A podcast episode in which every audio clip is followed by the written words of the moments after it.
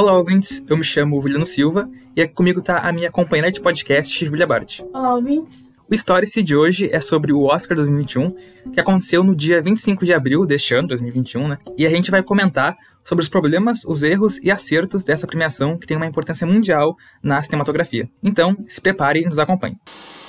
Então, para começar, eu acho que é imprescindível a gente não comentar um pouco sobre o que foi o Oscar de 2020 em relação ao 2021, né? Fazer até um paralelo, porque a gente percebe que no Oscar de 2021 tem um fator aí que é bem curioso, que é a questão da diversidade que a gente não teve, teve uma falta em 2020, só que em 2021 até bateu alguns recordes. É, né? No Oscar, acho que já é, é histórico do Oscar conversar sobre diversidade, porque a gente pode falar do Oscar So White, né? Que a gente comentou mais sobre isso no primeiro episódio do Stories, que foi sobre representatividade negra, né? No cinema, ao todo, assim. E, como eu disse, é, é tipo, não tem como não falar sobre isso. E esse ano a gente teve aí, teve muitas mais pessoas não brancas, né? Concorrendo uh, nas categorias. Então, inclusive, a gente tem aí duas mulheres que foram indicadas no prêmio de melhor direção, que é algo também histórico. Uh, além disso, tem uma numerosa quantidade de cineastas e atores não brancos que disputaram os maiores títulos na noite, né? A gente teve várias categorias que teve pessoas da, de diferentes etnias, no caso. E a gente pode destacar algumas pessoas, como o, o Steven Yeun, que o protagonista de Minari, que foi o primeiro asiático americano a ser nomeado como melhor ator. E a Yoon Jung-on, que é a vozinha do Minari, né? Que se consagrou como a pioneira coreana na disputa do prêmio de melhor atriz coadjuvante e levou o prêmio merecidíssimo. A gente vai falar sobre isso depois. Uh, outra histórica indicação foi a do Riz Ahmed, que foi o primeiro uh, ator de origem paquistanesa na maior categoria masculina de atuação, que, junto com o Chadwick Boseman, formaram o maior elenco de indicações não brancas na competição em uma mesma categoria. E também teve o Judas e o Messias Negro, que é o primeiro filme com uma equipe de produção totalmente negra, indicada no maior prêmio da noite, né? Assim como a Chloe Zhao, que entrou pra história, a ser a mulher pioneira ao receber quatro nomeações no mesmo ano, né? Que é de filme, de edição, de roteiro e de direção. E lembrando, né, que ano passado a gente só teve uma mulher negra, né? Uma pessoa negra, na verdade, ah, na, nas categorias, que foi a Cynthia Erivo, que fez Harriet, né? Sim, uh, eu até acho um pouco curioso esse fato, né? Porque a gente vem aí, ao longo do Oscar em si, a gente vem apontando essas, essas características de que o Oscar tem que ser mais diverso, ele tem que ter, ele tem que ser, tem que ser inclusivo, tem que uh, prezar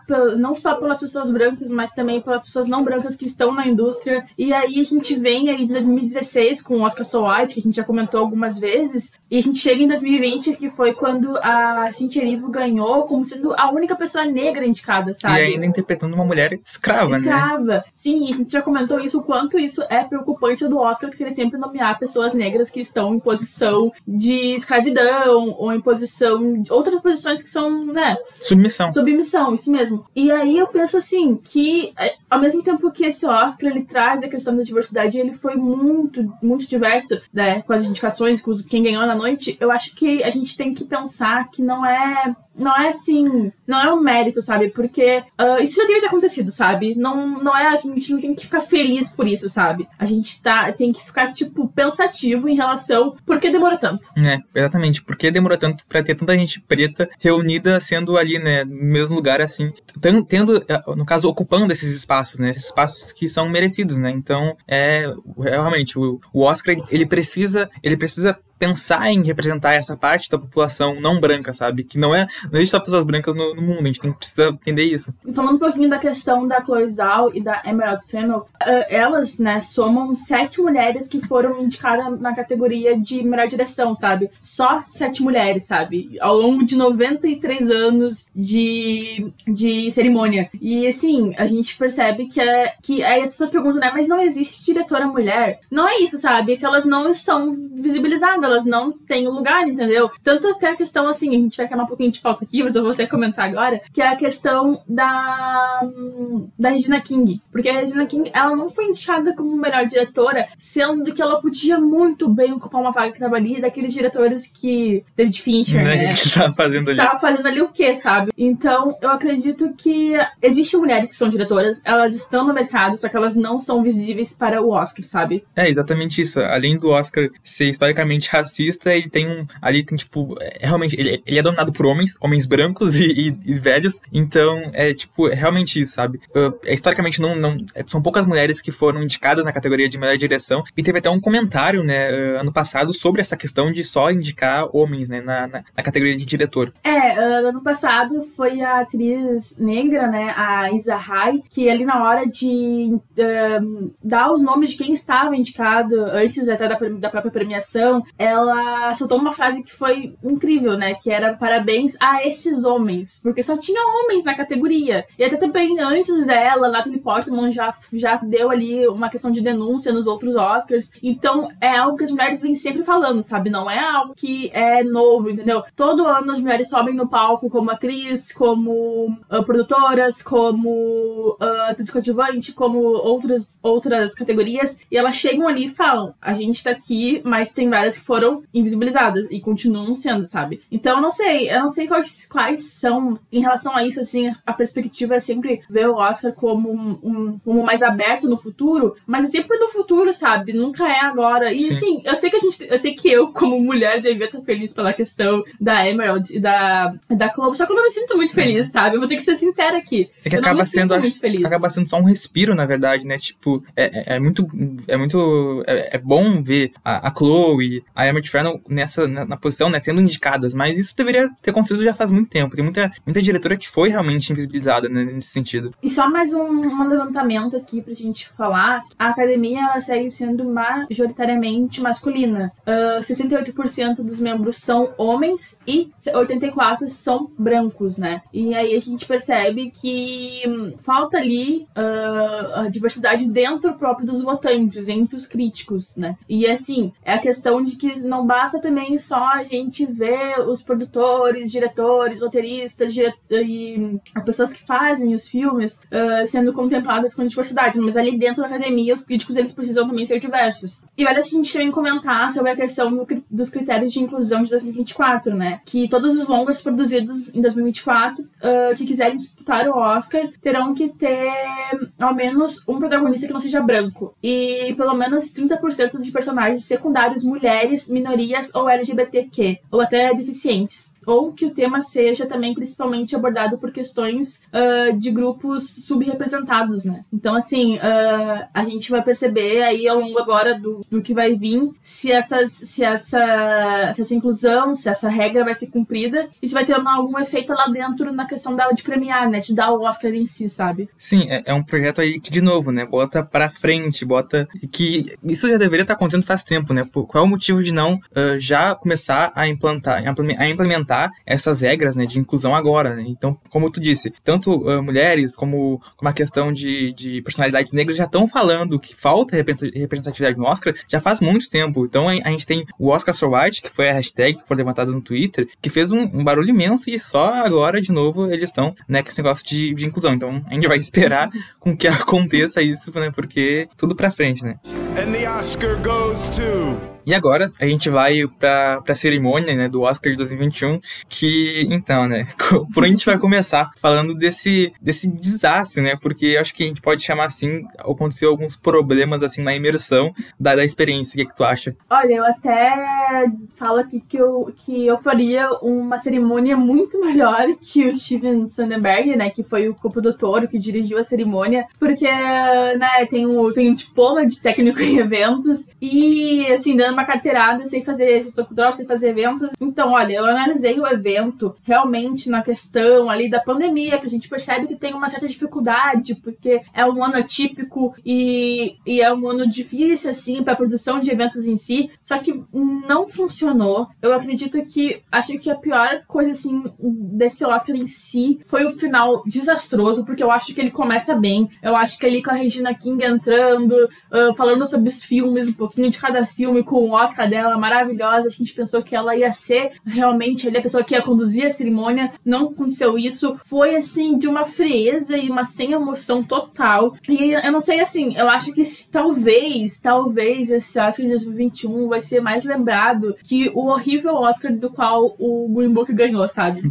Então. É, eles tentam promover algumas mudanças, como tu disse, tanto pra questão pandêmica que a gente se encontra, né? E ok, a gente fala, a gente, a gente no caso compra, né? A gente vai, aceita para ver a, qual é a proposta que, que essa premiação tinha uh, para nos dar, então. E aí a gente vê de início, né, tanto a, a, mudança de cenário, a mudança de local, assim, e acho que o único ponto que a gente pode destacar é que eles uh, realmente eles deram mais oportunidade pros, pros vencedores falarem, né, falarem, então, tipo, sempre teve aquele, aquele negócio de... A música de, subir? É, de um indicado que vence, aí a música sobe e aí corta ele, né. Então acho que deu uma humanizada em relação a isso, porque deu oportunidade para todo mundo falar o que pensa, até pela, até pela questão que a gente se encontra, mas depois disso, tirando isso, foi só, sabe, foi caindo, assim, porque eles começaram a inverter a, a, a ordem da, dos indicados e, group nossa, mano, foi, foi muito horrível, assim, acho que quebrou totalmente a imersão, assim, do, de ver a premiação, sabe, de esperar pro melhor filme. Aí o melhor filme foi antes do, dos indicados de melhor ator e melhor atriz. É, em essa questão, assim, a gente pode ter. É que tem muitas falhas nesse Oscar, né? E a gente podia ficar, tipo, tendo um programa inteiro falando sobre as falhas do Oscar, né? Mas eu acho que o principal é a gente também tem que comentar sobre o final que ele construiu, né? Ele construiu a expectativa, né? Porque como o melhor filme foi uh, duas categorias antes, antes da melhor atriz e do melhor ator, a gente pensou que quando fosse o melhor ator, Chadwick Boseman ia ganhar, ia sair aquele momento, aquele momento assim, sentimental e, sabe, emocionante, que a gente ia sentir aquele, aquele negócio, sabe? E aí, uh, Chadwick não ganhou, quem ganhou foi o Anthony Hopkins, que nem tava ali, tava dormindo em casa. Devia estar descansando. É, eu vi que eles proibiram de, de, de ser gravado antes, no caso, quem vencesse, né? Então, digamos assim, se o Anthony quisesse gravar pra mandar, assim, se ele vencesse, eles proibiram. Então, tipo, era só pra quem tava ao vivo, assim, então é, é bem bizarro. O cara é idoso ainda e teria que ser obrigado aí na, na premiação, ele nem foi, né? Não, e aí acabou ali com quem dando prêmio ainda, tipo, o Joaquim Fênix, né? Que, assim, não é uma pessoa muito uh, amigável, né? Vamos dizer Comunicativa. assim. Comunicativa. Amigável ele deve ser. então, assim, uh, ele falou: a academia vai receber o prêmio aqui pelo Anthony, o DJ, DJ sobe a música é, e vou pra casa. É isso, DJ, termina, termina esse show. É, que isso é o pior, sabe? Porque, assim, parece que não tem. Parece que ali dentro eles não se conversam, eles não têm, assim, um, uma. Vamos sentar junto e fazer uma reuniãozinha, é. assim, sabe? Pra ver o que, que vai acontecer, como é que vai ser, o momento épico da noite. E uma coisa, assim, que eu senti muito falta, que eu acho que as pessoas na maioria não sentiram falta, mas eu senti, foi as partes das músicas. Porque as músicas foram antes da cerimônia em si, tocaram ali antes, né, na pré. Só que uh, depois passaram um pouquinho ali no momento ali. Só que assim, uh, eu acho que num show, num show, no caso, na cerimônia, onde as pessoas elas, um, elas se sentem cansadas de estar vendo toda hora uh, premiações e vendo muita gente falando, tocar uma musiquinha ali, dar, dar, um, dar um espacinho ali pro pessoal cantar a música favorita. É legal, sabe? As performances são legais. E aí a gente sabe que eles deram mais espaço para as pessoas falarem, né? E ok, Sim. tudo bem. Só que eu realmente, assim, ao meu ver, senti muita falta das apresentações musicais. É, realmente, né? Faltou, faltou realmente essa, essa quebra, esse, esse respiro, né? E eles tentaram trazer um pouco esse respiro com comédia, que funcionou assim, meio, sabe, meio vergonha alheia, assim, quando, quando o, até o ator de Corra, né, uhum. que, que faz o amigo, o amigo do personagem principal, né, quem viu vai saber, mas enfim. Então, ele tenta fazer um momento de comédia, assim, só que não funciona, infelizmente. É, eu acho que o pior, assim, é eles terem dado tempo para esse quiz e não terem dado devido tempo pro memória, né? É, exatamente. Porque... Outro problema outro problema, porque o memória passou de uma forma muito rápida, uma forma assim muito fria, sem assim dar a devida importância para as pessoas que estavam que, que faleceram, né? E aí assim, a gente percebe também que eu não me incomodei com a música, eu acho que a música foi OK, assim, é um momento tipo de eu vi gente reclamando da música, mas assim, a questão é, uh, a música foi OK para mim. Eu acho que a questão do, do videozinho ser rápido e não focar muito, sabe, nas pessoas, e daí aparecer ali o Sean Connery e o, e o o Chadwick Boseman por último ali, bem rápido, três segundos a mais para eles. Foi horrível, de mau gosto total, sabe? É, acaba até desrespeitando, né? Porque realmente foi muito rápido. Foi tipo, eles não deram nem uns minutinhos a mais para homenagear as pessoas que se foram, né? Muitos por causa do Covid, com certeza, né? Possivelmente. Então é bem complicado e acho que chegou o momento é. de, a gente, de a gente ir agora, depois de toda essa discussão, de falar dos problemas que, que o Oscar teve, teve mais, né? Mas vamos passar um pano ano, agora vamos ir para os indicados, né, e para os vencedores. And the Oscar goes to... Então, melhor design de produção, a gente teve o Meu Pai, A Voz Suprema do Blues, Mank, Relatos do Mundo e Tenet. É, e o vencedor foi Mank, né? Eu, eu acho que eu, eu tava ali entre a voz do Blues e Mank, eu acho que não, eu não tiro o mérito de Mank vencer, mas pra mim acho que se os dois vencessem eu estaria ok, assim. É, então, eu gosto muito de meu pai eu, nessa, nessa categoria, eu acho que pra mim era o que deveria ter vencido, mas também acho que ok Mank ter vencido, assim, a gente não fez um balão entre a gente, mas eu acho que a gente até concordou, assim, Sim. com, com o Mank, porque, né, o filme é um filme bem mais técnico, a gente sabia que ele vencia algumas categorias técnicas, então não foi muita surpresa, realmente. É, a outra categoria é melhor cabelo e maquiagem, que foi pelo merecidíssimo a, a voz prima do blues. Acho que tu também concorda com, com, essa, com essa indicação. Concordo, assim, eu gosto bastante da voz do blues, eu acho que foi o que eu, que eu apostei, assim, nas minhas apostas. Uh, só eu acho, assim, problemático essa coisa de cabelo e maquiagem, porque são coisas diferentes, assim, sabe? Não acabam sendo a mesma coisa sempre, sabe? Mas, ok, assim, vi gente comentando que uh, talvez até o Pinóquio. Uh, eu não, não vi, vi. não vi Pinóquio, mas vi gente comentando, um amigo meu comentou. Eu fico pensando se alguém realmente viu o Pinóquio. Eu fico, sério, eu fico pensando. Eu não... Um amigo meu comentou que Pinóquio uh, merecia mais, mas então, pra mim, o Vaselina do Blues tava bom, assim, sabe, pra essa categoria. Então, a próxima categoria é melhor figurino, que eu confesso, não apostei em A Vassoura do Blues, que foi o que ganhou. A gente tinha ali também Emma, Mank, Mulan e Pinóquio. O que realmente ali eu pensei que ia ganhar esse foi Emma, porque é um filme muito. Eu acho que pouca gente viu esse filme, na verdade. Não vi também. Eu acho que nem os críticos viram, mas é bom, gente. É maravilhoso, assim, divertidíssimo. Tem a Anna Taylor-Joy, que é a a protagonista do A Gambito da Rainha. Então, assim, uh, ela tá muito legal no filme, ela tá maravilhosa, o figurino é lindo, foi meu favorito desses indicados. Não sou capaz de opinar, então. então eu já comemoro pela voz do blues. O próximo, né, foi Melhor Som, que a gente teve Greenhound, Mank, Relatos do Mundo, Soul e o que venceu, o Som do Silêncio. Eu acho que não tem como não, não, não realmente dar pro Som do Silêncio, porque eu acho que o filme é sobre isso, né, sobre escutar é, realmente. Sim, eu acho que tem alguns filmes assim que eles, uh, eles se dão bem mais em algumas categorias porque eles trabalham mais categorias, né? Que é essa questão da voz do silêncio. Ele trabalhou bastante a relação com o som, que é essa questão do som do silêncio, que ele trabalhou bastante com a mixagem de som ali, né? Tem os momentos que o, é, o Ruby, né? Ele tá. Ele perde a audição e daí uh, o som ele é cortado abruptamente. Até a questão assim de alguns sons terem umas falhas ali, e aí quando não tem. E a gente se sente muito no personagem. Eu acho que quando a questão da gente se sentir muito na, na, na pele dele e é, ter essa imersão sonora é o que deixa com que o Som do Silêncio ganhe esse Oscar. É, a experiência, né? A experiência de realmente de escutar próxima categoria que a gente vai aqui comentar é que, assim, essas categorias a gente tá falando aqui mais rápido porque são os que a gente não tem muito é. muito o que falar, porque realmente foram os que mereceram, né? E aí a melhor canção original, eu acho que já começa um pouquinho ali a questão da discussão, porque a gente teve o Fight for You, né, do Judas e o Messias Negro, que foi o que ganhou. Tinha o Hear My Voice, do Osset Chicago, Kushevik, do Eurovision, né? E Ozzy, do Rosa e Momo, e Speak Now, que era o favorito da noite, né? Do Uma Noite em Miami. Então, esse foi o que foi assim que um dos mais me surpreendeu, na verdade, assim, não que Fight for You era uma música ruim, era da, da Her, né? E foi merecidíssimo. Eu acho que ela tava.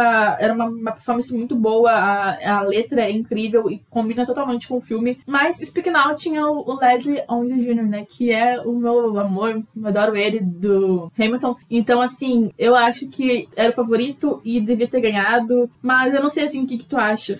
É, acho que foi o que divergiu ali. Eu acho que para mim, se Now vencesse a Fight You, eu ficaria muito feliz, porque acho que a, as músicas elas se encaixam muito bem no filme. Acho que disseram que Speak Now ele carrega, no caso, um pouco a emoção do Uma Noite em Miami, mas pra mim eu fiquei feliz vendo a, a vencendo, então acho que eu ficaria feliz dos dois, assim. E seguindo, né, a questão das músicas, a gente tem a categoria de melhor trilha sonora original, a gente tem Sacramento Blood, a gente tem Mank, Minari, Relatos do Mundo e Soul, que foi o que venceu, acho que também merecidíssimo, assim. Pois é, nesse, assim, eu pensei que pelo menos ia dar o destacamento Blood, que foi a única indicação dele, mas a gente sabe também que no, o filme não é. A música, a trilha sonora não era o forte do filme, né? E aí é um, é um filme que a gente uh, vê que foi esnobado. Né? É outro filme que foi esnobado, né? que traz o Spike Lee, né, o diretor. Sim, sim, a gente sabe que a academia não gosta do Spike Lee. Mas então, sou merecidíssimo. Eu acho que não devia. Não tinha outro concorrendo, assim, além, né, do Sacramento Load, muito bom. Mas gosto muito de Minari. Minari, assim, foi um filme que me tocou demais. Mas eu acho que foi merecido mesmo. É um filme, um filme que fala sobre a música, né? E é, é isso, né? Acho que já resume totalmente ter vencido essa categoria.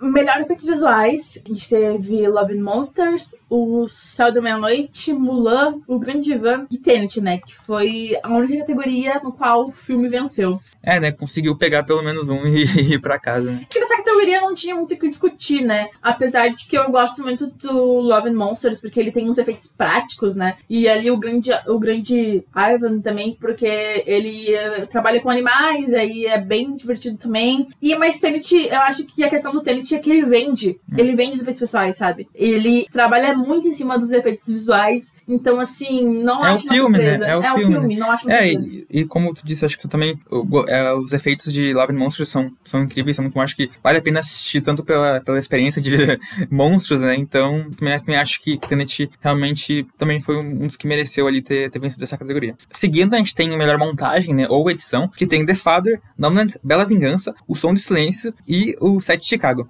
Quem venceu foi o Som do Silêncio. Eu acho que essa aqui eu já começo a discordar um pouco, porque acho que, acho que The Father merecia, né, nessa, nessa categoria. Pois é, também é favorito. Eu acho que também merecia ah, a montagem. A questão, assim, o que eu acredito que talvez seja um pouco até polêmico, mas né, na, ah, na questão do The Father, por que, que ele merecia? Porque, na minha visão, ah, o filme ele não teria tanto impacto se não fosse naquela, naquele estilo de montagem. É, que a montagem meio que ela constrói a, a imersão, né? De estar na cabeça do Anthony que tem, Alzheimer. que tem Alzheimer. Sim, e aí eu acredito que a montagem traz o impacto desse filme, ela te coloca ali também. Acho que, acho que esse Oscar é, um, é, um- é uma das premiações, assim, que mais te coloca na pele de pessoas, sabe? Isso é muito, muito, muito legal. Ah, É conseguir vender a imersão, né? E conseguir, tipo, tu tá dentro do filme e, e ver aquelas narrativas, assim. É, é o cinema, né? É a magia do cinema. E de diferentes maneiras, né? Porque ali, quando a gente fala que o Som do Silêncio ganhou essa categoria, eu não acho também que seja ruim, assim, porque o filme ele trabalha muito a questão da montagem atrelada ao som, sabe? Então, sempre quando a gente tem ali uma, uma mudança de, de som em questão do personagem principal, a gente também tem uma,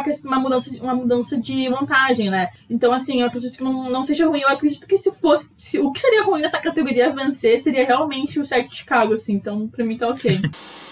Melhor fotografia, a gente teve Judas e Messias Negro, Mank, Relatos do Mundo, Nomadland e o de Chicago. E o vencedor, né, foi Mank, eu acho que aí foi uma surpresa realmente. Aí é palhaçada. Pra mim é palhaçada. Eu, eu tava muito assim, cara. Agora vai ser, vai ser o primeiro prêmio de. Nomadland é, é fotografia. O filme é isso. E não venceu essa categoria. É, já fico puto já. Pois é, eu assim, o que, que eu acredito? Não acho ruim também o Mank ter vencido, porque ele trabalha ali aquela paleta de cores mais cinzas, né? E ele é bem bonito, ele é bem bonito nessa questão, assim, da fotografia. Eu acho que tem uns destacamentos muito legais. Mas eu acho que o Nomadland merecia realmente, porque ele trabalha muito a questão dos planos abertos, né? O filme, ah, ele, ele, ele é bem, ele tem uma pegada mais lenta, a gente comentou isso até em relação ao filme ser um pouco mais lento, mas ele, ele trabalha muito com os planos naturais também, que é uma coisa bem legal de se ver, e assim, ah, em, em paisagens e momentos mais poéticos, e eu acho que assim, era realmente o que merecia. É, realmente isso. O filme ele não tem medo de, de explorar a ambientação, né? Com a Fern, que é a personagem principal, feita pela Frances. Então, ele realmente, ele, ele, ele vai na, em explorar é, a ambientação e o personagem pra dar, pra dar toda aquela emoção pra história. Seguindo, a gente tem o melhor filme internacional, que quem venceu foi Druk, né? A gente também teve Better Days, Collective, O Homem que Vendeu Sua Pele e Cool Vades. Acho que da- deve ser essa a pronúncia do, do filme. Então, ah, o que venceu ali foi o Drunk, É de idade na marca. Isso, ah, assim, eu acho que nessa categoria também não era nenhum mistério. Ah, o Drunk, ele é, saiu muito bem, assim, é um filme maravilhoso, um filme que evoca ali, eu acho que é um filme muito próprio da Dinamarca, sabe? Tem ali aquela pegada realmente do país em relação aos problemas do país, né, com a bebida e tal, que é uma visão que é diferente, talvez, da visão americana, diferente da visão brasileira, acho que até um pouco mais próximo da brasileira. É, o filme ele traz, é, é, o filme ele traz uma, uma homenagem, né, um ode à, à questão da, da bebida, né, ao, ao, alcoolismo. E é interessante como, como ele, ele vai discutindo, trazendo a questão do alcoolismo com questões filosóficas, né. A gente tem ali um pouco do Soren, né, o, o Soren Kierkegaard, que é um filósofo existencialista, eles também trazem uma teoria do, daquele, do álcool, né, de que o, de que o homem teria 0,5% de álcool no sangue, ele teria que, que balançar isso bebendo né, bebendo bebidas né, alcoólicas. Ah, e nossa, é incrível, assim, eu não sei, sabe, eu sinto que esse filme, ele, ele ok, eu vi gente falando que ele é um pouco irresponsável, porque ele trabalha... Irresponsável? Irresponsável, porque ele trabalha essa questão aí da bebida, né, que é alguma coisa, é uma coisa que é bem, bem pesada, né, só que, assim, eu acho que, como tu falou, ele tem esse debate de ser existencialista e de que a gente tá vendo uma situação ali que não é real, sabe? Que, que poderia realmente acontecer, mas a gente tem que trabalhar com o que. Mas a gente tem que pensar no caso, assim, que, como eu te falei antes, é uma visão da Dinamarca, sabe? É uma visão do próprio país. Até essa questão, assim, do filme vai ser refilmado ou não pelo, pelos Estados Unidos, né? É. Então a gente, já sabe, a gente já viu aí que o filme talvez seja refeito. Nossa, isso é bizarro, né, cara? O, Leonardo DiCaprio. Os caras não, não aguentam, é só assistir o filme, mano. Nossa. mas então, uh, assim, ainda nessa questão aí do filme ele ser. Ele vai ser refilmado, talvez, né? Com Leonardo DiCaprio como, como principal ator. Imagina, tá, sabe? A questão dos Estados Unidos com a bebida é totalmente diferente, como eu já falei, da questão da Dinamarca, entendeu? Então aí uh, seria. Eu não sei o que, que, eles vão pegar ali, porque o filme não é. não é Ele não tem uma visão assim. Uh, da, uma visão de fora ali, sabe? Tipo... É bizarro essa questão deles quererem refilmar o filme. Mas eu acho que o filme ele, ele, ele se completa totalmente, na verdade. Como tu disse, ele tem um contexto ali de estar tá feito na, de tá feito na Dinamarca e ele mostra essa questão de, de quatro homens, né? Quatro amigos tentando achar meios para se sentir vivos, na verdade, né? Eles ali estão perdidos, meio que desamparados. Aí já entra essa questão da, da filosofia existencialista. Aí eles vêm por meio da bebida achar um jeito de se sentirem mais vivos, né? Eu acho que o filme ele, ele traz essa vibe de tentar uh, achar, uh, tentar te mostrar que vale a pena talvez estar vivo, né? Então a gente tem o, o, o Mads dançando no final e acho que essa cena já é muito perfeita, assim. Então, a gente tem um documentário em curta-metragem, que foi College, a, a Concerto is a Conversation, uh, Do Not Split, Hung World e a Love Song for Latasha. Então, ali quem ganhou foi o College, né? Eu só, assim, acredito que não, não vi toda essa categoria, vou ser bem sincera, mas uh, a Love Song for Latasha eu acho que era o que deveria ter vencido, porque ele trata ali uma questão que é uma questão atemporal, né? E é uma questão atual ainda, sabe, hoje em dia. Com certeza, né? Acho que uh, a gente tem. Acho que a gente até pode falar da questão do efeito Netflix, né? Porque esse, esse curto documental ele é da Netflix, né? Então ele, ele tá aí, assim como os outros que, que venceram, mas enfim. Uh, com certeza, né? Acho que uh, a Love Song for Latasha ele traz essa questão de uma menina que ela foi assassinada por. Ela foi assassinada. Ela, ela foi no mercado, né? E ela foi uhum. assassinada a, a, troco de nada, assim, sabe? Então é, é realmente isso. É, uma menina negra, né? E aí, assim, uh, como eu tava, tipo, eu, o que eu penso assim é que, ok, a gente entende também que o College ele tinha um discurso uh, interessante de se apresentar, né? A questão dos campos nazistas, né? É, ele traz o holocausto na visão de uma, de uma idosa. E aí também a questão do A Love Song for Latasha é uma obra totalmente. Uh, ela é muito sensorial, assim, sabe? E ela tem umas passagens muito poéticas que eu gosto bastante, sabe? E aí ela tem também um tom, não sei se tu percebeu, um tom meio assim de experimentalista até. É, ele, ela tenta trazer essa questão de, de, dar essa imersão, de nos colocar, assim, talvez no contexto da Latasha, assim, e até de, de lembrar dessa menina, né, que foi assassinada, foi assassinada a troco realmente de nada. Então, é, é importante, assim, acho que, acho que esses dois, assim, eles realmente trazem assuntos que são necessários. Seguindo, a gente tem melhor documentário. Uh, os indicados são Collective, Creep Camp, uh, O Agente Duplo, Professor Povo e Time, né? E quem ganhou foi o, o Octo. O Povo, o Povo venceu. O Povo venceu. O Povo venceu. Ai, olha só, esse, cara, a categoria que eu mais fico chateada, pra te falar a verdade. Porque, assim, uh, todos esses filmes eram melhores do que Professor Povo, sabe? O, o Collet, que é o meu favorito, assim, sabe? Dessa categoria. Porque, assim, eu acredito que ele não é o documentário mais, talvez, honesto, sabe? Ele tem ali algumas falácias. E isso aqui eu gosto, eu gosto muito dele, porque ele traz ali uma, um trauma muito social ali da, daquele país, sabe? Que é a Romênia. E uh, até a questão também do jornalismo, sabe? Mostrando a importância do jornalismo independente no país e no mundo em si, sabe? Então, para mim, era o meu favorito.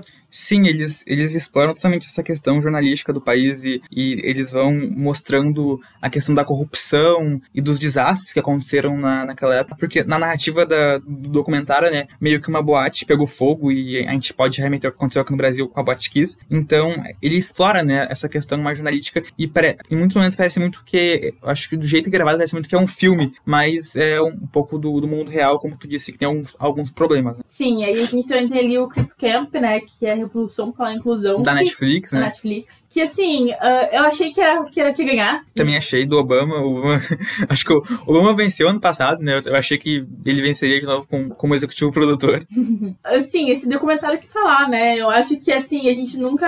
É muito doido a gente ver um mundo que tá muito perto da gente, mas ainda assim totalmente invisível, sabe? Até pra gente mesmo, sabe? Uh... É, é, realmente, acho que o, o que o documentário tenta fazer é resgatar uma história que, que a gente talvez nunca conheceria, nunca, talvez nunca uh, ouviria falar se não fosse pela, realmente de, de, tentar resgatar, sabe? Fazer um recorte histórico uh, de trazer essa, essa, luta, né, das pessoas que, das pessoas com deficiência, né, que sofrem de algum problema. Sim, e é, nossa, é incrível, eu acho que vale totalmente, né? Então, eu, como eu disse, como tu disse, né, eu também achei que seria um, o que venceria. Seguindo, a gente tem o Agentes Duplo, que é o documentário do Chile, que, que traz um, um, um senhor idoso, né, infiltrado em um asilo ali pra... Nem sei como, é, como é que eu faço a sinopse É só realmente. Então, é, é tão estranho sinopse, é. porque é, é muito incrível esse filme, sabe? A própria uh, diretora desse documentário falou que se esse, se esse documentário não tivesse um pouco de ficção, né, de trazer um idoso como um agente duplo, e, uh, meio que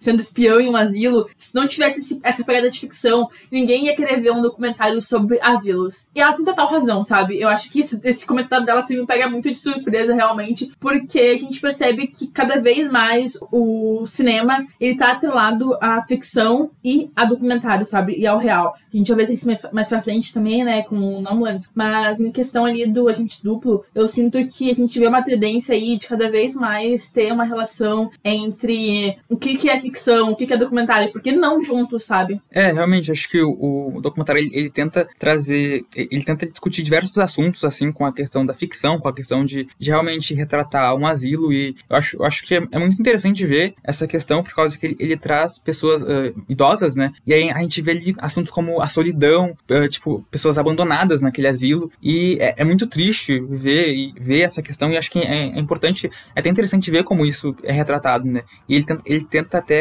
misturar diversos gêneros, né? Como a questão da, da espionagem e também trazer os assuntos. O outro é uh, que é da Amazon Prime, né? Que é o Time, que é, nossa, pesado demais. Na verdade, é sobre uma mulher que esperou 20 anos, né? O marido voltar que ele foi preso e ele ficou 20 anos na cadeia enquanto ela estava na justiça pela liberdade dele. É, é uma, é uma história. É, esse dois, essas duas pessoas são negras, né? Então é, a gente já, ele já, faz um estudo ali, uma, uma análise e também nos mostra como é a questão carcerária estadunidense, né? Como ela é cruel. Mesmo ele, ele acho que se não me engano, ele, eles tinham assaltado um banco, né? E aí, tipo, mesmo ele tendo cometido um crime, é, de algum modo, a, a pena que ele, que ele pega é, é realmente aquela, é trazer aquela questão de como é cruel a, a o sistema carcerário né, estadunidense. Sim. E aí, eu acho que por último a gente pode falar de Professor Paul, é, que ganhou. É, que também é da Netflix, né? E de novo trazendo aí o efeito Netflix. Eu acho que, pra, eu tava, na, minha, na minha lógica, pra mim eu tava assim, Crip Camp, que também é da Netflix, ou Professor Polvo, né? É um, é, um dos dois iriam ganhar. E a gente tem o Professor Polvo que conta uma história, que é uma história de um homem branco, né? Que é a gente, que, que teve uma, uma relação, acho que uma relação fascinante com o povo. E quer comentar alguma coisa mais sobre, sobre, isso, sobre seu comentário? Ah, eu puta, na verdade, porque. Uh, assim, eu acho, eu acho ele muito narcisista, sabe? Ele, é, ele tem uma fotografia muito bonita, Realmente é muito lindo. Ele é muito bonito, ele é muito bonito, né, nesses aspectos. Mas ali a relação com o homem e natureza também é uma coisa legal de, se, de trazer. Mas, vamos ser sinceros, né? É um homem branco, de 40 anos, que fugiu da família pra ter uma relação com o povo, tá ligado? E assim, o povo. Uma relação de amizade, tá, gente? De amizade, isso. Só, só pra Mas, tipo, sei lá, o povo tava, tipo, cagando pra ele, sabe? E aí eu fico, tipo, poxa, assim, sabe? O que pequeno. é, realmente, né? Então.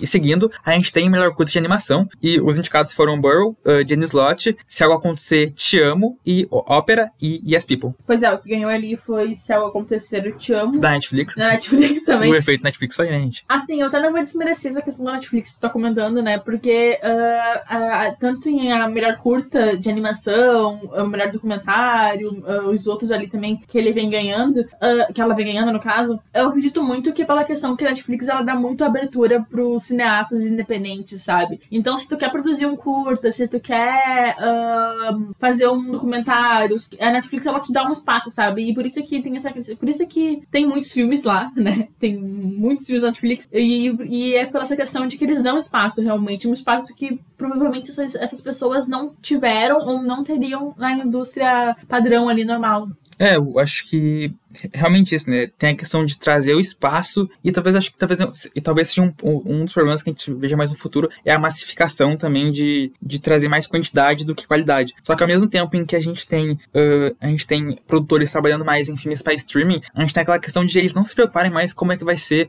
a bilheteria e sim se preocupar com a qualidade, com a qualidade também, né? Então a gente, a gente tem é o, dois lados de uma mesma moeda, né? Então é mais ou menos isso e, e se acontecer, te amo que também também traz um assunto interessante que é a questão do dos ataques né, a armas uh, em escolas, né?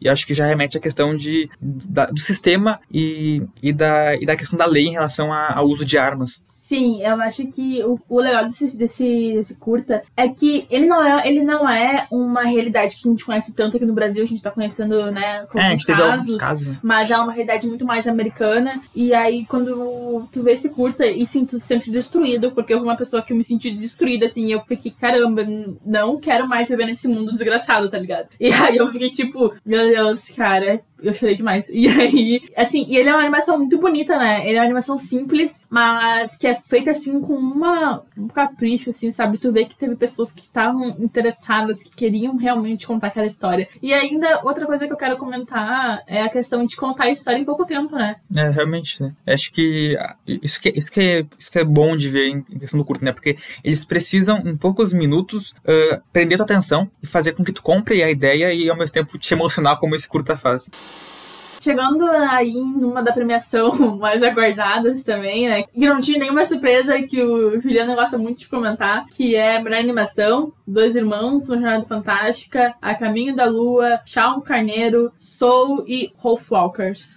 É, então, é, a Disney, de novo, monopolizando todos os anos nessa categoria e vencendo de novo com o Soul, que a gente não vai dizer que não, que não, é, que não mereça, né? Mas a gente fica, fica um pouco triste uh, nessa questão de talvez apagar um, um filmes que não que seja, não filmes independentes, mas filmes que fogem talvez dessa, dessa, dessa, como é que a gente pode falar, dessa fórmula Disney, né, de fazer animação. Mas Soul, eu acho que todo mundo queria que ganhasse, né? Todo mundo gostou muito do filme, ele é um filme maravilhoso, adoro, uh, acho incrível, assim, toca vários temas legais. Mas venceu, a gente falar de.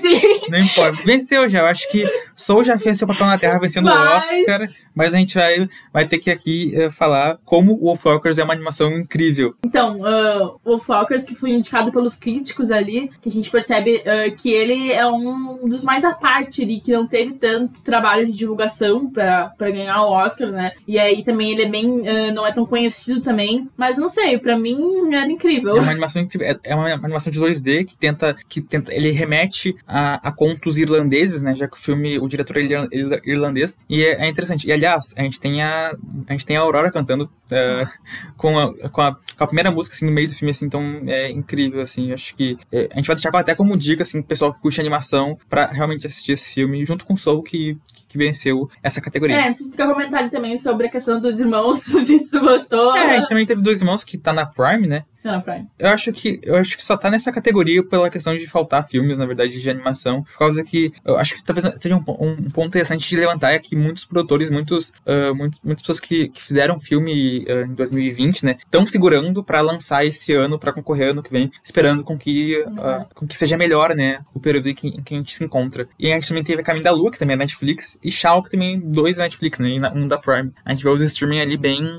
bem presentes, assim, nas, nas categorias. É, e aí a gente pode perceber, assim, apontando uma tendência, que essa categoria não tende a mudar muito, não. Vai ser ainda Disney, é. Netflix, vai ficar ali, sabe? O Wolf Walkers, ele é da Apple TV. Então aí quem tiver a Apple pode assistir lá. E seguindo, a gente tem melhor curta-metragem. E os indicados são uh, Feeling Troll, The Leather Room, The Present, Dois Estranhos da Netflix e White Eye. Quem venceu de novo, a gente tem a Netflix aí, ganhando mais uma, né, com Dois Estranhos. Então, não sei, não sei parte final, nome nenhum.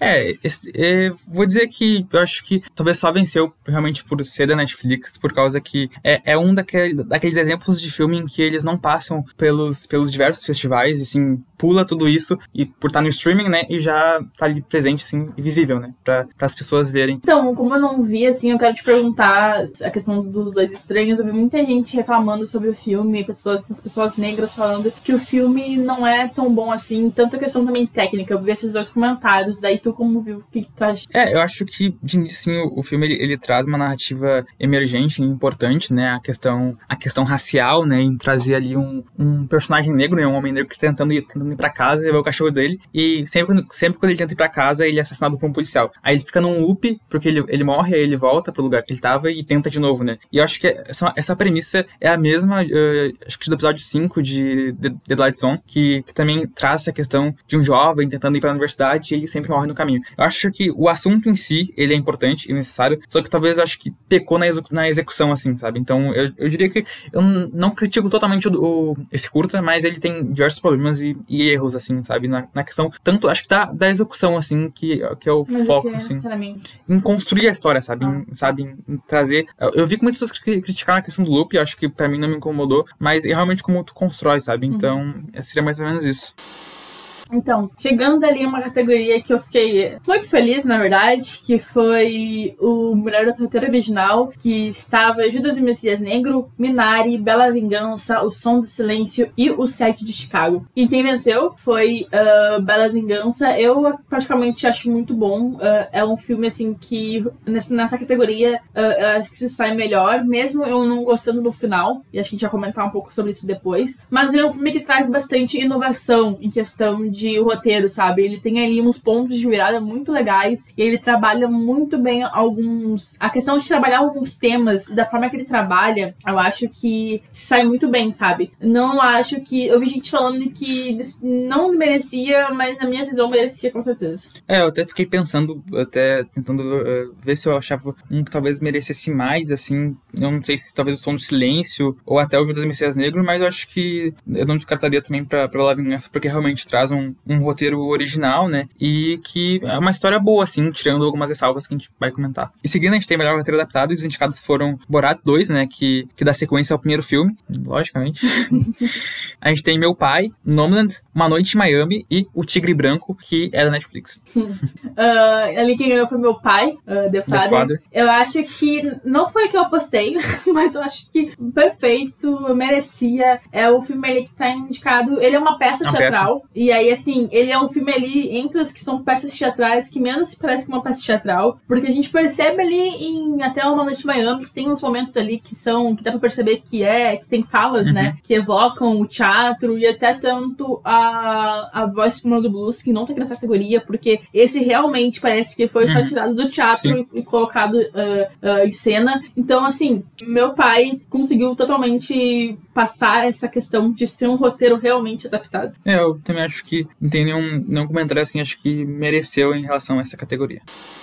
Melhor atriz coadjuvante, a gente tem a Maria Bakalov, do, de Borat, uh, a Glenn Close, de Era Uma Vez Um Sonho, a Olivia Colman, de Meu Pai, a Amanda Seyfried, de Mank, e a Yoon Jung Young, de Minari. A vencedora, né? A vencedora. E que discurso, nossa, eu morria de rir. Nossa, foi muito... Cara, a, a idosa mais fofa possível, assim, da noite. Eu acho que a gente tem que comentar essa categoria, assim, até por menores, porque falando sobre realmente a, a Yang Jung Young, ela. Quando ela foi fazer o discurso dela, foi incrível, porque ela deu até uma alfinetada no Brad Pitt, porque ele era produtor do filme. E ele não tava lá, tá ligado? Eles gravaram, eh, se não me engano, foi 25 dias de filmagem de Minari. Quantos? 25 dias. É, 25... é pouco é até, pouco, eu acho que é pouco. 25 dias de filmagem de Minari. E aí, uh, em nenhum dia, o produtor do filme chegar lá Dá pra dar uma moral Acho que o Brad falou assim, ó, é projeto interessante, vou dar um dinheirinho assim e deixa produzir. E saiu, saiu, né, aí saiu algumas indicações. Mas assim, não com o Brad Pitt, porque, tipo, foda-se o Brad É, Pitt. foda-se Brad Pitt. Vamos falar dessa mulher incrível, É. tá ligado? Porque, meu Deus do céu, ela, ela é a alma do filme, sabe? Eu olho assim pra ela no Junto com o filme. menininho, acredito. Sim, junto com o, o Kim, né? Mas assim, eu olho ela assim, eu acho que ela é o condutor do filme, porque do momento que ela chega ali na história e ela aí começa a mover, se mover na história, tudo ah, não que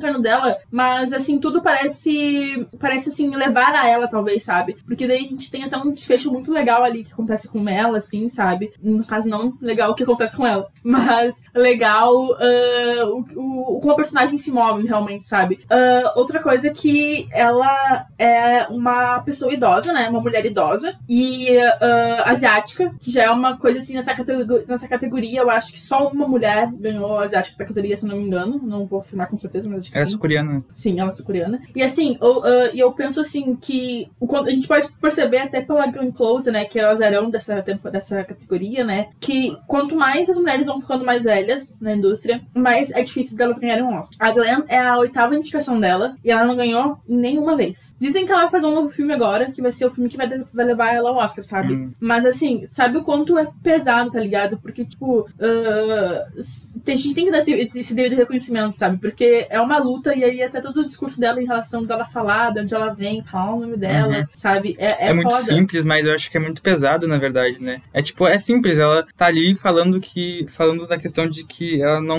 imaginava estar naquela posição. E falando, ela, ela fala como é, que- como, é que, se- como é que se pronuncia o nome dela Brad Pitt. É, acho que é, nossa, é muito. Só assistam, procurem no YouTube. Uh, procurem no YouTube é, essa categoria melhor dos coadjuvantes, né? Foi pela, pela a vozinha do Minari. Só talvez a gente possa comentar um pouquinho até da Maria Bakalova, né? Que me foi bastante cotada. Eu acho que ela tá muito bem no filme. Ela é uma das surpresas do filme. E assim, uh, salve de palmas, né? De ter que interpretar uma personagem tão difícil num contexto assim. Imagina, gravar numa pandemia, gravar escondido sem ninguém saber. E com o Sasha ainda. E com o Sasha ainda, tá ligado? Então, tipo assim, eu acho que não, se não seria a vozinha da Minari, seria a Maria pra mim. Se não fosse a. A vozinha da Minari. É, acho que realmente ela foi bem. Ela foi. Ela foi bem elogiada na, na atuação dela. E o. Aliás, o, o Sashi, né, que é o Borat no, no 1 e no 2, ele, ele, ele teve que trazer uma outra, uma outra personagem na história porque as pessoas já reconheciam ele na rua, né? Já reconheciam essa, essa, esse personagem que ele criou e já, já, tipo, já acabava a magia da história assim. Ah, e ela consegue traz- ser E ela consegue segurar. ele também, Ela né? segura, ela segura bem, né?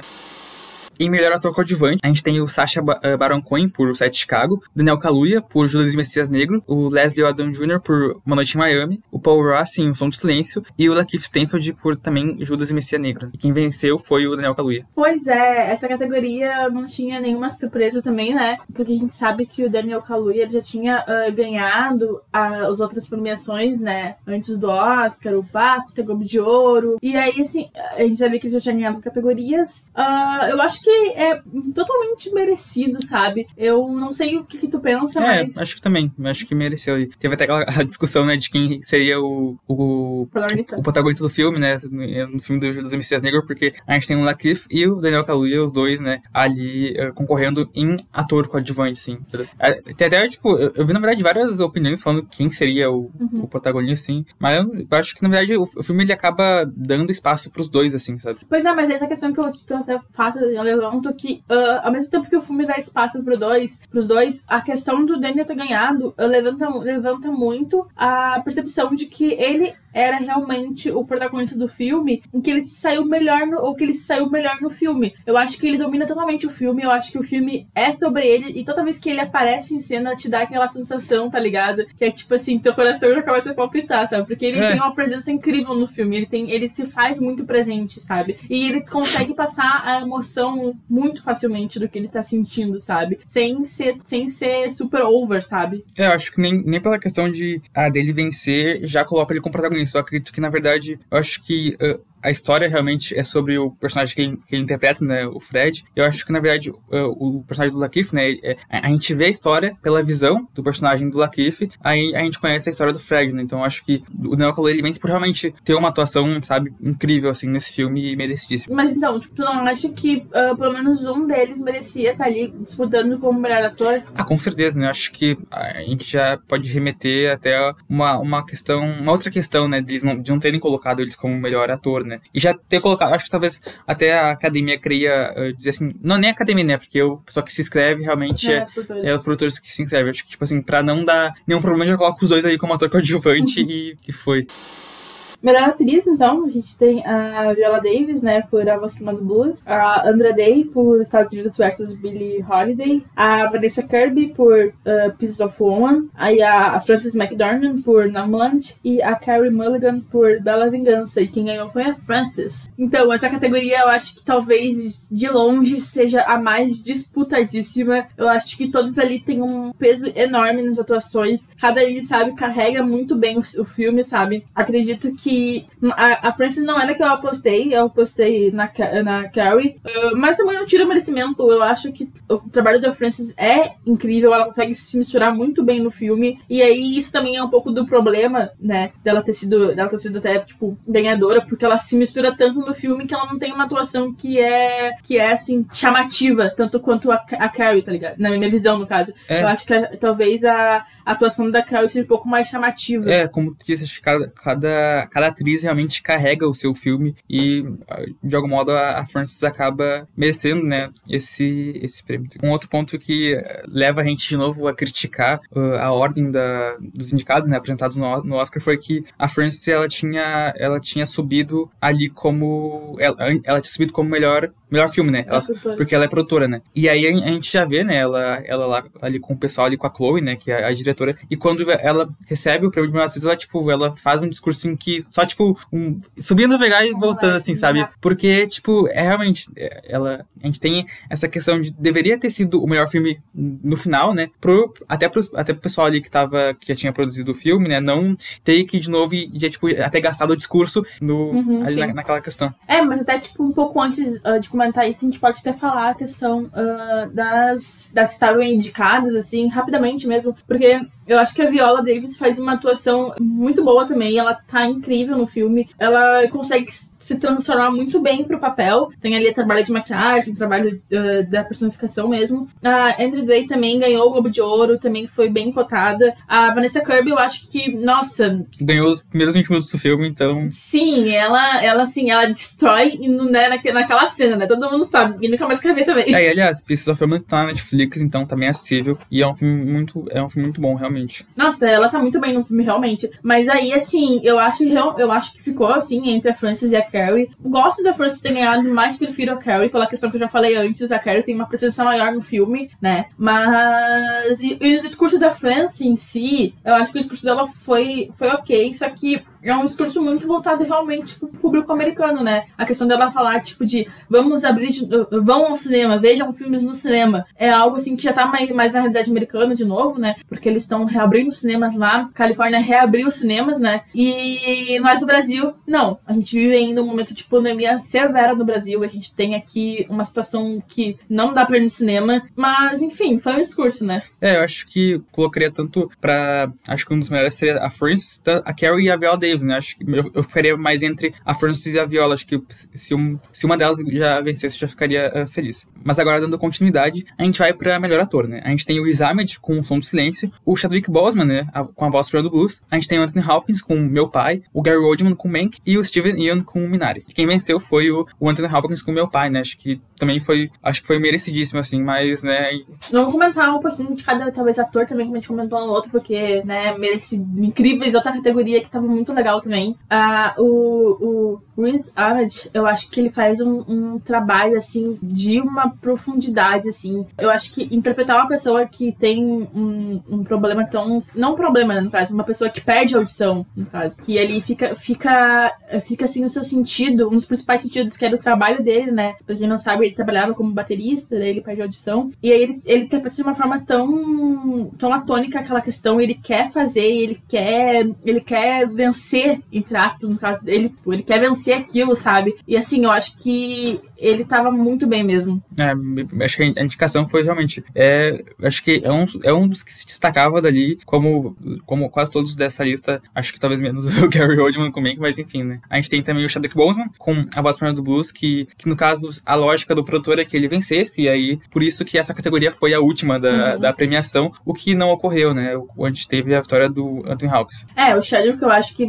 olha, assim, uh, vai ficar pra sempre na memória, e infelizmente vai ficar pra sempre na memória também essa questão dele não ter vencido, sabe? Vai ser uma coisa bem amarga. A gente vai lembrar com muito pesar, realmente, porque podia ser um encerramento muito bonito na noite, como a gente já comentou antes. Mas é, em questão da atuação do Chadwick, nossa, não tem nem palavras, sabe? Ele tem uma força incrível e ver ele ali naquele personagem, sabe, que tem tantas nuances e vai de um extremo a outro muito facilmente, sabe? É assim, olha, só, só vendo pra tu perceber o quanto que ele é um ator incrível, o quanto que ele dá fazer falta. É, ele nos deixou muito jovem, assim. Ele, aliás, quando ele faleceu, ele tinha dois filmes ainda que estavam, que agora já foram lançados, né, Netflix, que a gente recomenda, tanto, a gente já recomendou, acho que outro podcast, esses dois filmes, que é A Voz Pena do Luz e O Sacramento Blood. E a gente também teve o Steven Yeun com o Minari, que também merecidíssimo, assim, e... E o Steve, o Steve que vem fazendo uma carreira muito boa, né, no cinema, né, saiu de The Walking Dead. É, a gente agradece que ele tenha morrido em The Walking Dead pra ele talvez não tenha se afundado. Não que, não que os atores de The Walking Dead tenham se afundado, né, mas é que acho que é um problema tu ficar muito tempo, assim, em, em só uma produção, acho que acaba te, te apagando, assim, em relação a outras, outros projetos. Sim, e ele tem uma diversidade muito grande, sabe? Eu lembro que um, um dos meus filmes favoritos que ele faz até o Burn, que eu deixo como sugestão, vejam Burn, que ele tá muito bem no filme. E assim, eu acredito que o Steve ele tem muito a mostrar ainda e ele vai com certeza voltar pro Oscar.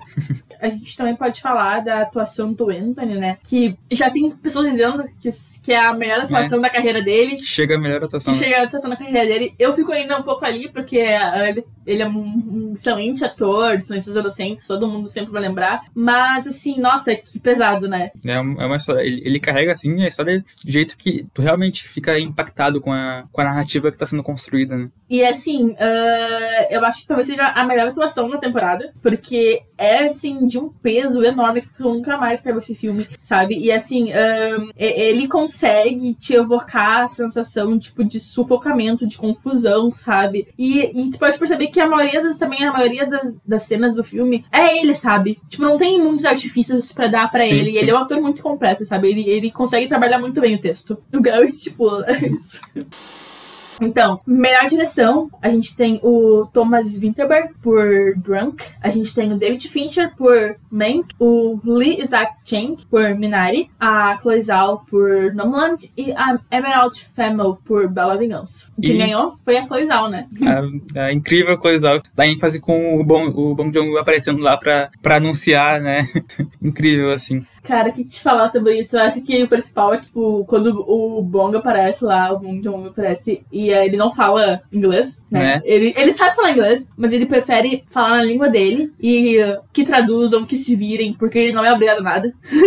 e aí ele entregando o Oscar pra Chloe uh, significa muita coisa, né? Ainda mais pro, pro, pro, povo asiático em si, sabe? Porque são diretores incríveis e de um peso enorme, sabe? E que vem pra realmente, não pra, não falo pra revolucionar a indústria indústria, mas para trazer impacto, sabe, é, pra indústria. Trazer aquela questão da, da representatividade, né? E até acho que um discurso que a gente pode trazer é a questão de, de, de talvez em algum talvez em daqui a alguns anos, assim, pro futuro, a gente talvez não pensar tanto na nacionalidade do filme, só no, no filme, sabe, em si, sabe? Já que o Oscar ele acaba tendo, de algum modo, infelizmente, um impacto, no, sabe, mundial na, na cinematografia, e é importante ver tanto essa questão da representatividade, trazer de novo uh, mais uma uma, uma, mais uma pessoa asiática, né? Como vencedora, a, a Chloe, que ela é, ela, é, ela é da China, né? E o Bong que, o Bong que venceu ano passado, que ele é, que ele é sul-coreano. E por último, a gente tem que sempre lembrar que ela foi a primeira mulher uh, asiática a vencer como melhor diretora no Oscar. É muito, muito incrível isso.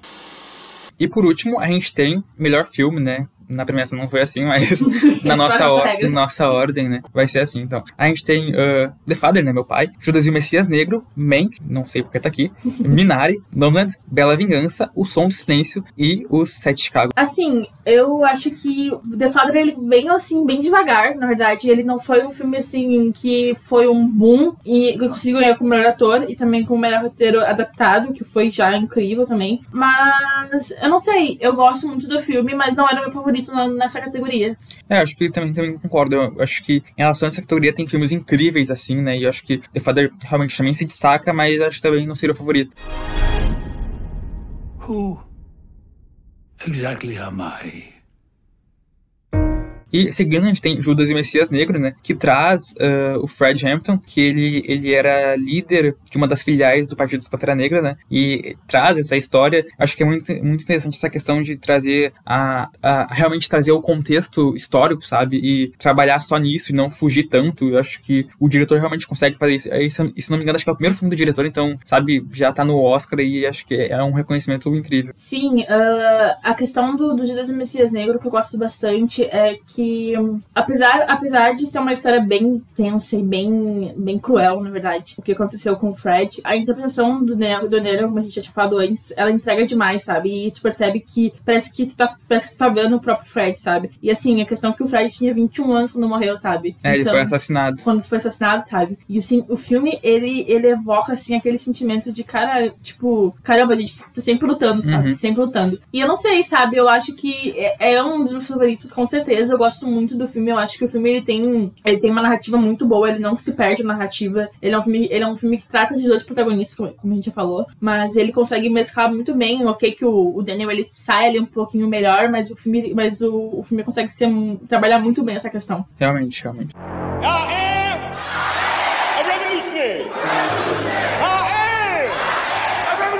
E seguindo a gente tem Mank, que, né, então, né, tá aí, né, não sei o que vai comentar sobre Ah, mas sei lá, assim, é, isso mostra que David Fincher tem que voltar pra fazer o Mind Hunter, né? é, então, eu acho que talvez, eu acho, talvez deveria ser um, tanto mais um projeto pessoal do, do David Fincher, porque esse, o roteiro é do pai dele, então ele tá aí pra, pra, pra, produzir esse filme, que, que eu acho que ele, ele traz aí pro pessoal que curte mais a, a ter aquela, ter aquele contexto, sabe, da, da Hollywood antiga, antiga, Hollywood mais old, assim. E é interessante em alguns sentidos, assim, só que acho que talvez não, não entraria como meu favorito, né? Eu acho que o maior problema, assim, pra mim, é que ele, ele tem uma construção muito, muito, não, não digo não ruim, mas que não te traz vontade de assistir, sabe? Tipo assim, a forma que ele foi feito, sabe? Eu acho que a questão, assim, como ele, é, como ele vai montando essas cenas e como ele vai montando a sua, a sua narrativa não me atrai. Uhum. Eu acho bem, bem, bem ruim mesmo. Mas é isso, né? Tá aí e sim sabia que não ia ganhar.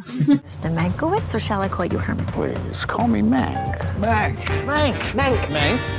This is Herman Mankowitz. Where... E a gente também tem Minari, né? Incrível, que infelizmente não venceu. uh... Ai, cara, o que, que eu falo de Minari? Porque é meu favorito, sabe? Eu sinto assim, nossa, eu sinto uma ligação muito enorme com esse filme, desde o primeiro argumento que eu vi, que eu, a gente assistiu, né? A gente assistiu quase todos juntos, na verdade. Uh, eu sinto uma ligação muito enorme com esse filme. Eu acho que a questão do. do a maior questão também para mim é a questão do Isaac, né? O diretor. Ele começou a fazer cinema com 30 anos. Ele fazia medicina. Aí ele parou de fazer medicina, começou a fazer cinema. E aí ele fez alguns roteiros, emplacou algumas coisas. E aí ele virou professor, de cinema. E ele falou que se ele não tivesse. Se ele não fizesse um roteiro bom, ele não ia mais gravar. Porque ele tava meio de saco cheio. Ele falou assim: ah, se não fazer um roteiro que vai ser bom aqui, que vai ser, que vai ser foda, eu não vou mais gravar. O que, que ele fez? Minari. Minari é uma história que é uma autobiografia dele, que é um pouco sobre a família dele em si, né? E aí é sobre ele, a família dele, e também tem essa questão de que uma coisa que eu achei muito interessante, que até os próprios pais dele ficaram meio tipo. Uma, tem uma questão que eu achei interessante, né? Que ele ficou até um pouco receoso de desonrar os pais dele com o filme, né? Mas os pais dele ficaram preocupados com que os coreanos do país, no caso, iam achar do filme, achar que eles eram pessoas idiotas por ter ido pra um país tentar a vida, sabe? Sem nada. É, eles meio que trazem aquela lógica de, né, sul-coreanos na, na terra, né, estadunidense, em busca daquele American Dream, que eu acho que, que quando esse, esse sonho, né, o sonho americano é vendido, ele é vendido de uma forma totalmente diferente, muito mais mágica, de que é, de que é realmente muito fácil uh, ganhar, entre aspas, né, ganhar a vida uh, nos Estados Unidos, que é algo que não é, né, a gente vê na, na atuação do Steven Yeun mostrando isso para nós, como é, é difícil, né, porque ele tenta construir uma fazenda nos Estados Unidos, né, ele e a família dele, que é, que é sul-coreana, então acho que o filme ele, ele traz essa, essas questões, né? E tanto com o próprio nome, né? Já que o Minari é uma planta, é, é, então acho que ele tenta discutir a questão de, ao mesmo tempo, de criar raízes novas e de discutir as raízes antigas, né? As raízes iniciais, assim. E ele consegue uh, trabalhar muito bem pequenas questões também, como uh, xenofobia, como, tipo, se adaptar ao novo país, né? E tem várias visões diferentes, porque é uma família, então ninguém pensa igual ali. O, a criança pensa diferente do pai e da mãe, sabe? A mãe pensa diferente do pai. E aí o, o, o Isaac consegue mostrar muito bem isso tela nos personagens, sabe? Os personagens ele dá, ele dá uma profundidade pros personagens e principalmente pro personagem do David, né? Que é a criança. Porque ele tem ali um contato com a avó dele, é um contato bem, bem. começa complicado, mas depois vai melhorando ao tempo, né? E é uma coisa assim que eu acho incrível, sabe? Todo mundo falou que era um filme de drama, que era um filme menos potente do Oscar, mas enfim, eu acho que o importante é ler esse filme nas entrelinhas. É, com certeza. Oh, you pretty boy, pretty boy. I'm not pretty, I'm. E, e, seguindo, a gente tem Bela Vingança. Pois é, também tem Bela Vingança, assim, que era o mais pop ali entre os indicados, principalmente porque é um filme que não tem muita cara de Oscar, mas que o pessoal gostou. Eu confesso também que eu gostei, mas não gosto muito do final. Já falei sobre isso. Eu acho que o filme ele tem, um, ele tem uma narrativa muito boa. Ele, eu acho que ele traz um tema muito importante, um tema que a gente tem que discutir cada vez mais, que é a cultura do estupro e como isso é institucional e também estrutural, sabe? É uma coisa que tá em todo todo lugar, não tem como a gente fugir disso, sabe? Como mulher, no caso, falando. Mas, assim, eu acho o final um pouco, um pouco agridoce e problemático. É, eu acho que, uh, para dar um pouco do contexto, né, a gente tem uma mulher, né, que tenta inverter os papéis, essa questão, como tu falou, da cultura do estupro, porque em, em vez de ela ser a presa, ela vai ser a predadora, né? Ela vai em, em boates, né, em festas, de noite, sim, e ela, ela simula uma situação de estar, de estar incapaz para atrair uh, homens, né, que no Predadores caso, sexuais. predadores sexuais que vão abusar dela e aí ela, ela meio que tenta fazer uma vingança que, cara, eu acho que sendo assim, não sei se funcionou. Qual a tua opinião nessa questão dela tentar trazer uma vingança meio que fazendo com que, com que esses homens esses homens reflitam, sabe? Eu não sei se funciona muito bem. Então, como essa questão que eu te falo de ser preocupante é em relação a isso, sabe? Porque eu acredito que o filme foi, vendi- foi vendido de uma forma que não é o que acontece no filme, sabe? Eu acho que quiseram fazer um marketing em relação à vingança, por isso esse nome Bela Vingança, e não é uma bela vingança, na É, verdade. o nome em inglês seria outro, né? Isso, seria outro, o Promising Young Woman, que faz muito mais sentido, no- na verdade. Mas em relação a isso, assim, eu acho que. Não que falta a, a questão da matança em si, mas não é irreal. Como a gente É. tinha falado sobre isso antes, é uma coisa que é irreal, sabe? Aquilo ali não, não é assim, sabe o que acontece. Não é assim que aconteceria, no caso. E até eu já, tipo, falo do final também do filme, né? Que assim, é é realmente colocar de novo mulheres mortas como uma questão de. de nem, nem de aviso, mas tipo de. de feminismo até, sabe? Porque, tipo assim, então é, é, preciso, é preciso tu ser morta porque alguma coisa aconteça, sabe? É preciso, tipo. E o que, que eu entendo. Eu também entendo que a, que a, que a Emerald quis tratar sobre isso, sabe? Só que a gente já, sabe, já, já pesa demais, sabe? Já é complicado, sabe? A gente já tá isso, sabe? E aí eu- também é aquela questão de trazer até, não sei o que, que tu acha, de os homens serem presos no finais e o advogado meio que se, se justificar, sabe? Assim, É, cara, eu acho que, tipo assim, no momento que tu tá assistindo o filme, ele tá naquela experiência, tu, tu, tu acha interessante, né, a construção, até pra chegar nesse final, sabe? Mas, como a gente já comentou em diversas não funciona, porque homens brancos não são presos, tá ligado? A gente tem uh, o caso da Mariana Ferrer, né, se não me engano, Uhum. um caso uh, recente até, em que, tipo, até agora tá lutando pela questão da justiça, né? Então, realmente, homens brancos, homens brancos ainda, ainda, uh, ainda da, de classe média não são presos, sabe? Então, eu acho que, ao mesmo tempo em que a, no filme, né, ela morre, né, traz a questão de, ok, é, em diversos casos reais, as, mulheres não saem vivas. Entendi.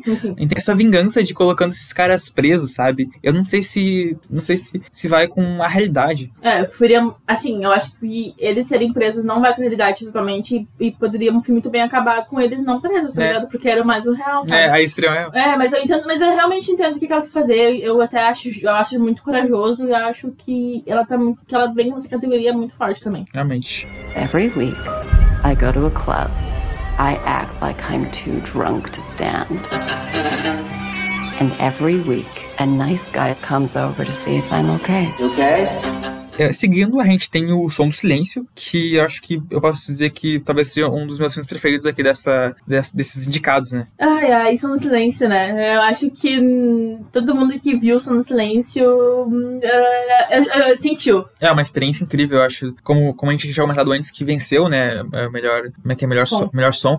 E realmente, é uma experiência sobre ouvir, né? Sobre, acho que a filosofia do filme tá nessa questão tanto da experiência, tanto de mostrar isso, né? E aí eu até acredito que o filme, ele, a gente já falou várias vezes, a gente falou que ao longo, né, que ele é bem sensorial, que ele traz uma experiência única, mas assim, a questão dos atores desse filme é muito potente, assim, até tanto pelo o, o Riz Ahmed, mas também a, Olivia, né, que ela deveria estar indicada ali na categoria de talvez atriz coadjuvante, né, porque ela tem uma, ela tem uma atuação muito, ela aparece no começo, no final ali, mais ou menos, só que sobre isso que ela aparece são exatos, sabe, são para trazer a trama, sabe, e até mesmo também o outro personagem ali que tava indicado, né, Como, como ator coadjuvante. como ator coadjuvante, ah, O Paul Ross. isso, pro Ross. Ele, o- ele, ele deu uma entrevista falando que os próprios pais dele eram, Sim. eram ah, surdos, né? Então, ele, ele aprendeu a língua de sinais por causa dos pais dele. Ele não é surdo de verdade. E aí eu acho que sim, eu acho que esse Oscar foi um dos, um dos Oscars que mais trouxe a questão da inclusão de pessoas com alguma deficiência. Até que surdez a gente tem essa, essa, essa diferença, né? Porque surdez não é considerada uma, deficiência por outras por pessoas, né? Daí tem até uma classificação pra isso, não sei muito bem. Mas, enfim, eu acho que tá incrível esse filme. É, é, acho que realmente isso, né? A, a, a proposta do filme é trazer uma, uma, uma questão mais íntima, eu acho, né? Nesse sentido. Então, como tu falou, as atuações são incríveis. É, Eu acho que é um, é um dos filmes que eu mais recomendo aqui de, de ver, porque como a, a experiência de, de trazer essa questão da imersão do som, de de trazer, trazer algumas cenas em que o som não, não tem, né, silenciado ou, ou o som é abafado. E o filme ele traz a questão da, da filosofia de, de ouvir a quietude, eu acho, né? Então é- é incrível. Stillness. All the fear is gone. That place will never you. Queria comentar também agora do o site de Chicago, que assim, ahn, eu acho que é um filme tribunal, de tribunal, né? Ah, não tem muito o comentar, não. Eu, eu gosto, eu gostei do filme, mas não achei nada demais também. É, o Sete Chicago também é um filme que tá na Netflix, né? E eu acho que ele é. é- Ele pode entrar naquele tipo, naquele típico filme estadunidense que conta a história deles mesmo, né? Eu acho que o Oscar gosta bastante disso. E não descarto também a, a história do filme, porque é uma história bem interessante. Acho que, eu- acho que também a gente deixa como recomendado, né? Porque tá na Netflix, tá acessível. O pessoal assistir que conta uma história real, né? De sete pessoas, sete indivíduos em, diver, em, em contextos diferentes, né? Que, que eles, vão, eles vão se encontrar em um mesmo tribunal e é, é bem interessante. How much is it worth to you? What's your price? To call off the revolution? My life. E aí, por último, a gente tinha comentado o vencedor da noite, que com certeza mereceu demais, que foi Nomadland.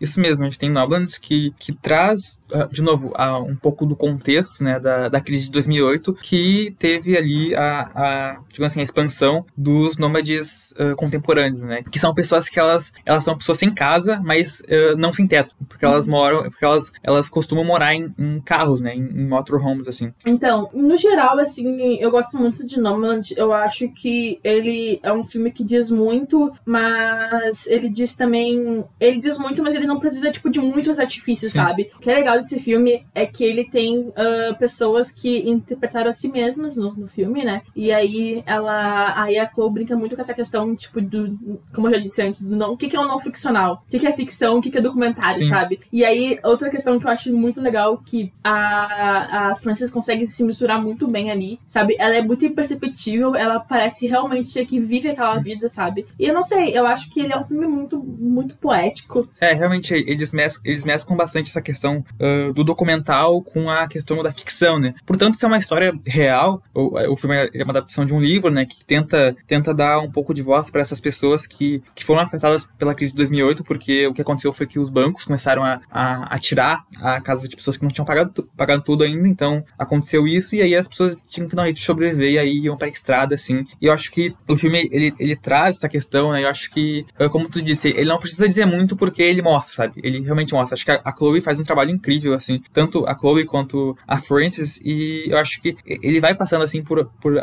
por assuntos, né? Que, que essas pessoas vão passando pela questão da- até do subemprego que a gente vê bastante, né? Uhum. É, e aí, assim, eh, acima de tudo, esse filme reflete muito a América, os Estados Unidos em si. Eu acho que, hum, apesar de, assim, de a gente estar falando de uma premiação glamurosa, de uma premiação que evoca, né, essa coisa, tipo assim, do dinheiro, né? Porque não dá pra gente deixar claro que a indústria, né, é uma indústria, gente. E aí, trazendo Muland como um filme que fala sobre pessoas que perdem as coisas, americanos, especificamente, americanos que perdem as coisas, americanos que têm subempregos, americanos que não vivem mais o sonho americano, sabe? E aí a gente já vê essa questão também no Minari, porque o Minari é a busca pelo sonho americano. E na Muland é a perda do sonho americano. Então, assim, eu acho que é contemporâneo, é, é, é, é assim, é incrível. E eu não sei, eu, eu adoro. Acho que é um dos melhores projetos, assim, que a gente teve, né? De, que a gente teve tanto na década quanto no, no Oscar, assim. E por isso que é merecidíssimo ter, ter vencido o melhor filme, por causa que ele realmente ele evoca tantas questões, assim, e tantas questões no contexto uh, estadunidense, que é importante de entender tanto uh, a, a crise de 2008, a questão do capitalismo em si, e, des, e dessas pessoas que vivem, né, nesse né, nas estradas, assim, para tentar sobreviver. And the Oscar goes to Nomadland. A gente falou sobre os todos os filmes aqui, passamos brevemente sobre os filmes. É muita coisa, né? A gente percebe, a gente sabe que vai ser um pouco cansativo esse, esse, esse programa, porque foi muitos filmes, mas eu acho que é uma discussão que é muito válida, porque, na minha visão, eu acho até que o Juliano compartilha comigo, é muito necessário e importante a gente falar sobre o Oscar, sabe? Sobre a, essa premiação. Eles ditam a indústria americana que também, uh, querendo ou não, uh, atinge o mundo inteiro, sabe? Então, uh, o que eu acho é que a gente precisa sim pedir por mudanças, pedir por mais diversidade nos filmes e que apesar de apesar disso desse Oscar ter sido assim meio né uh, defasado um pouquinho, ele foi importantíssimo, com muita representatividade, só que a gente quer ver mais, óbvio. E outra coisa que eu acho importante a gente falar é que esses filmes precisam de reconhecimento. Então, eles precisam de pessoas que assistam eles, sabe? Para eles serem, pra eles serem reconhecidos e serem uh, apreciados da maneira que eles devem ser, sabe? É, com certeza. Eu acho que uma dica que a gente pode deixar aqui é, uh, tanto como a gente falou, né, da questão de, de esse Oscar trazer mais uh, representatividade, né? Então, é, é aquela questão.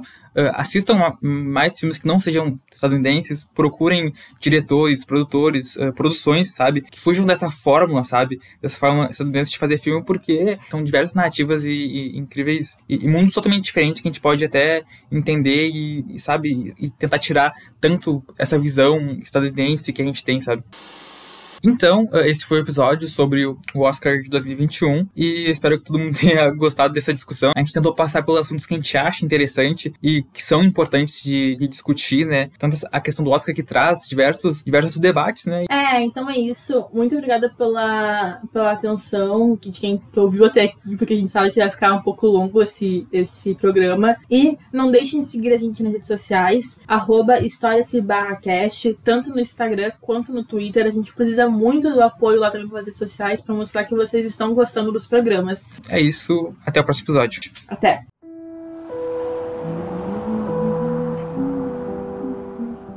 You are one of those lucky people that can travel anywhere. Yes, ma'am. I know. And they sometimes call you nomads. My mom said that you're homeless. Is that true? No, I'm not homeless. I'm just houseless. Not the same thing, right? No. One of the things I love most about this life is that there's no final goodbye. I've met hundreds of people out here, and I don't ever say a final goodbye. Let's just say I'll, I'll see you down the road. And I do. I see them again. And I can be certain in my heart I'll see you again.